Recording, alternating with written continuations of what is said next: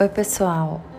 Hoje eu tô aqui para fazer uma leitura dirigida do texto de Ângela Figueiredo sobre a importância dos estudos das relações raciais no Brasil e a emergência e sujeitos políticos negros nas universidades brasileiras. Bom, vou ler mesmo o texto e posso comentar em alguns momentos. O campo de estudos conhecidos como Estudos das Relações Raciais no Brasil constitui objeto de conhecimento historicamente produzido por acadêmicos mestiços claros, brancos ou quase brancos, cuja epistemologia baseia-se no estudo sobre negros.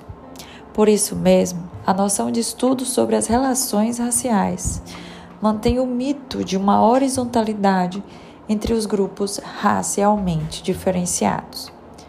Por isso mesmo, julgamos ser mais adequado falarmos de hierarquias raciais, já que enfatizaríamos a verticalidade das relações sobre a suposta horizontalidade expressa na definição, estudo das relações raciais. Diferentemente de outros países, o interesse em entender os problemas das relações raciais constituiu uma preocupação que antecedeu a institucionalização da sociologia brasileira. A partir da criação da Escola Livre de Sociologia e Política em 1933 e da criação da Universidade de São Paulo em 1934. Inicialmente presente no relato dos viajantes e em seguida na obra dos ensaístas, a exemplo de Silvio Romero, Manuel Bonfim, Oliveira Viana e a partir dos trabalhos de Gilberto Freire. Nesse sentido, a preocupação com as questões de natureza racial sempre despertou o interesse dos estudiosos, independentemente dos enfoques, dos enfoques e das agendas acadêmicas e políticas. A primeira geração estava preocupada com o futuro da nação brasileira, condenada pelos efeitos maléficos, entre aspas, da mistura de raças. Nesse período, os estudos vislumbravam uma única saída: o clareamento ou embraquecimento da população brasileira, a partir da mistura das raças em gerações consecutivas. Ou seja, havia uma crença de que mestiçagens sucessivas levariam inevitavelmente ao desaparecimento da população negra. A partir dos trabalhos de Freire, há uma interpretação do Brasil, uma chave cultural. Para alguns autores, há em Freire uma valorização de mistura racial e cultural. O culturalismo de Freire acabou por consolidar a crença na democracia racial brasileira paradigma interpretativo vigente, pelo menos até o início dos anos 90. O terceiro momento é caracterizado pela institucionalização da sociologia e, consequentemente, pela adoção de técnicas de pesquisa e reflexões teóricas mais rigorosas. Aqui é importante destacar a figura de Donald Pearson, e a influência que exercerá sobre a sociologia brasileira a Escola de Chicago. Pearson desenvolve uma importante pesquisa sobre as relações raciais na Bahia, em que acaba por corroborar ou fortalecer a crença na inexistência do preconceito racial, enfatizando que o preconceito no Brasil é de classe. A maioria desses estudos enfocava na experiência negra, levando à constatação de que Guerreiro Ramos denominou do problema dos negros brasileiros. É importante destacar algumas mudanças de enfoque nos estudos sobre as relações raciais empreendidos a partir do final dos anos 70, sobretudo com estudos realizados por Carlos Hausenberg e em trabalhos posteriores que demonstravam as desigualdades no acesso à educação e nos desníveis de renda entre negros e brancos, aliados às denúncias empreendidas pelo então recém-formado Movimento Negro Unificado sobre o preconceito e a discriminação racial no Brasil. Ainda que nos períodos anteriores tenhamos tido a contribuição de intelectuais negros como Guerreiro Ramos e Abdias Nascimento, dentre outros, É principalmente a partir dos anos 80 que se inicia uma produção negra significativa sobre desigualdades raciais que contribuíram de modo definitivo para a implementação do sistema de cotas nas universidades públicas brasileiras.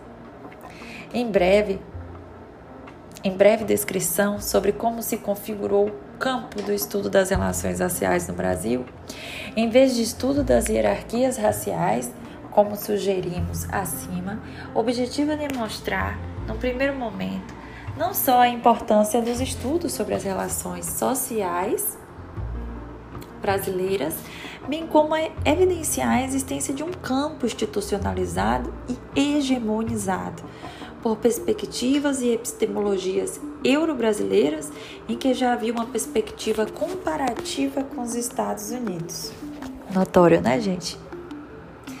Ainda que tradicionalmente existisse essa perspectiva, sabemos que historicamente os pesquisadores compararam principalmente alguns aspectos, tais como a importância da raça na construção do, do Estado-nação, a escravidão negra, a própria definição da raça e do racismo nas duas sociedades.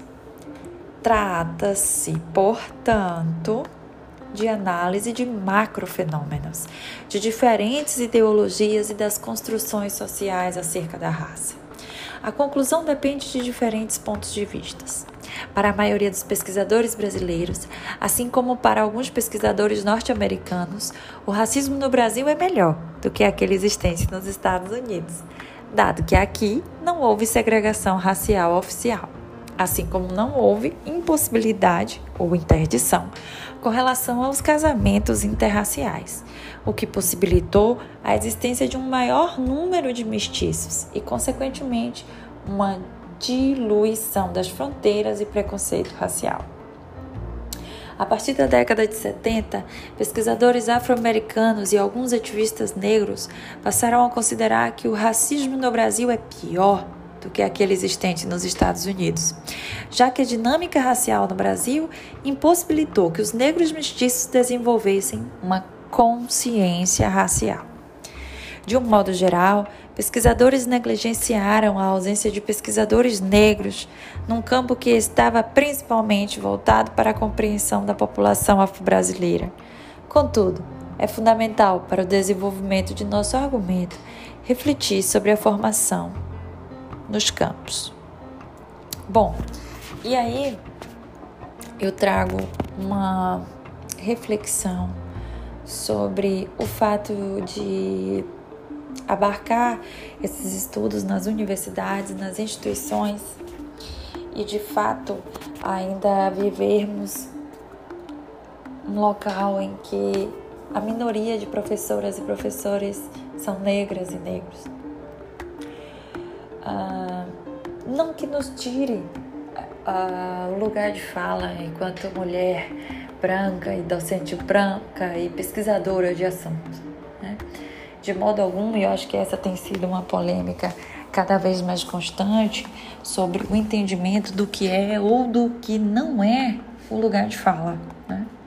Prova disso o que aconteceu recentemente com a pesquisadora Lilian, né? em que foi questionado o lugar de fala dela por ser uma pesquisadora branca. E o lugar de fala, ele é muito tenso, complexo e delicado uma vez que o lugar de fala, de vivência, obviamente, é, é da pessoa que vivencia aquele lugar, mas também pode ser feito, analisado, falado, discutido, compartilhado por pesquisadores, por estudiosos daquele assunto. Né?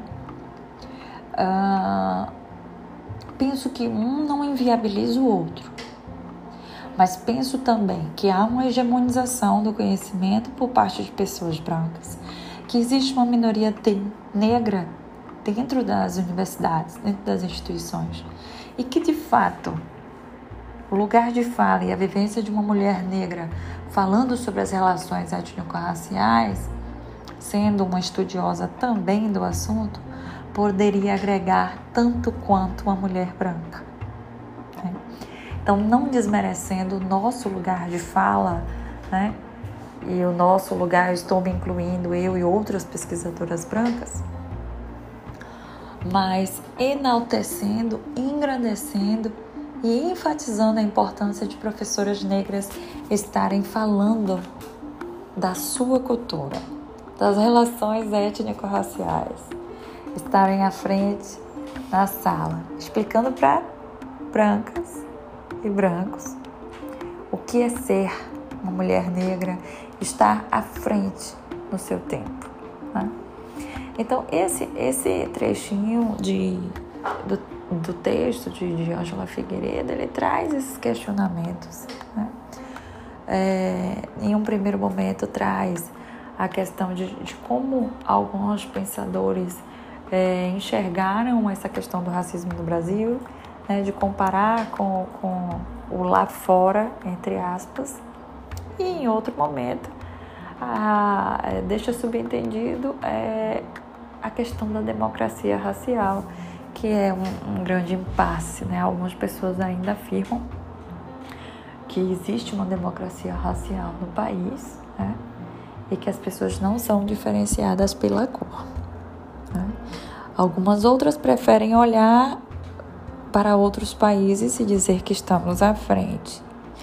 E algumas outras se debruçam para olhar para a nossa realidade que é a realidade de mortes, de feminicídios, de homicídios, uh, e, o, e, o, campo de estudos que, que se volta para raça, cor, etnicidade, gênero no Brasil, ele vem sofrendo variações devido justamente à ausência, por exemplo, de, de mulheres negras enquanto pesquisadoras, enquanto professoras nas universidades.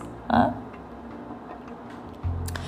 Uh, uma outra reflexão é que a, a política de cotas ela vem ampliando, né? Ela vem, vem ampliando no, no decorrer do tempo, né? Numa sequência legal nos últimos tempos,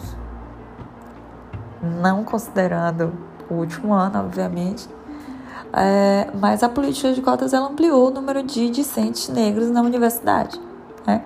O que é, tensiona um, um, campo de regras que foram hegemonizadas, que foram pré-estabelecidas, que foram colocadas. Né? Então, a presença de, discentes negros tá, trazem à tona a necessidade de docentes negras e negros. Né? Ah, e aí, dito isso, é, trago a reflexão sobre a inclusão de discentes e docentes nas universidades de pesquisadoras e pesquisadores nas universidades.